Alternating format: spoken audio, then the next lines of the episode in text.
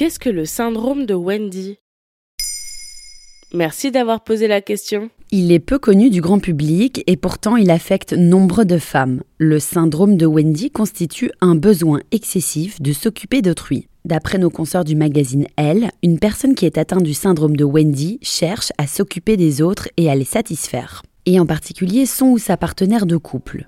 Le syndrome de Wendy est théorisé par Dan Cayley en 1984. Il vulgarise ses recherches dans l'ouvrage The Wendy Dilemma, When Women Stop Mothering Men. En français, le syndrome de Wendy, quand les femmes cessent de materner les hommes. Mais d'où ça vient? Avant de travailler sur la figure de Wendy, Dan Cayley s'était d'abord attaché à étudier un concept beaucoup plus connu, celui du syndrome de Peter Pan dont nous vous parlions dans un épisode précédent. Le lien entre les deux, c'est que le syndrome de Wendy apparaît en général en réponse à celui de Peter Pan. Connu pour son désir de ne pas grandir, Peter Pan incarne la figure de l'enfant éternel. Il ne veut pas devenir adulte et donc se responsabiliser. Wendy, elle aussi, adore le monde magique des enfants perdus. Sauf qu'elle se rend compte qu'elle est toutefois plus mature que son amie. C'est là que la mécanique s'installe.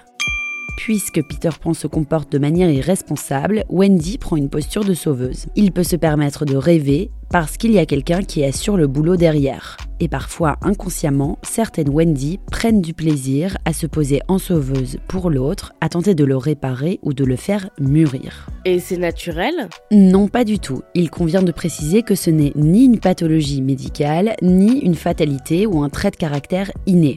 Personne ne naît Wendy ou Peter Pan. On adopte ces comportements en réponse à quelqu'un en face. C'est un acquis qui découle de notre éducation de petites filles et de petits garçons. On appelle cela une construction sociale.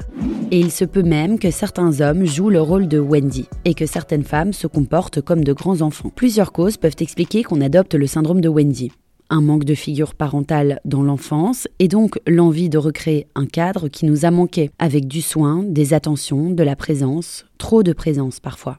Autrement dit, être au petit soin constamment. Quoi d'autre? D'après nos consoeurs de Elle, le syndrome de Wendy se rapproche aussi de ce qu'on appelle la charge émotionnelle. Elle est théorisée par la sociologue Harley Russell Horschild dans les années 80 et popularisée ensuite par la BDiste Emma en 2016. Dans un couple hétérosexuel, c'est en général la femme qui, malgré elle, prend soin de l'autre. Elle demande à son partenaire s'il a assez mangé, s'il a bien travaillé, s'il va bien, s'il est sûr qu'il va bien. Ce jeu qui se joue à deux entre Wendy et Peter Pan peut mener à de la dépendance affective en plus d'être aliénant pour les femmes qui adoptent le syndrome de Wendy. Autant l'identifier le plus vite possible et en parler à son partenaire, voire à un ou une spécialiste. Voilà ce qu'est le syndrome de Wendy. Maintenant, vous savez un épisode écrit et réalisé par Johanna Cincinnatis. Ce podcast est disponible sur toutes les plateformes audio. Et si cet épisode vous a plu, n'hésitez pas à laisser des commentaires ou des étoiles sur vos applis de podcast préférés.